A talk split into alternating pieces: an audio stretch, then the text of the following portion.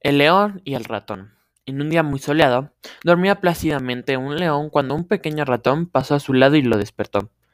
Iracundo, el león tomó el ratón con sus enormes garras y en cuanto estaba a punto de aplastarlo, escuchó a un ratoncito decirle Déjame ir. Puede ir algún día llegues a necesitarme. Fue tanta la risa que estas palabras la causaron que el león decidió soltarlo. Al cabo de unas pocas horas, el león quedó atrapado en las redes de unos cazadores. El ratón, fiel a su promesa, acudió en su ayuda. Sin tiempo que perder, comenzó a morder la red hasta dejar el león en libertad.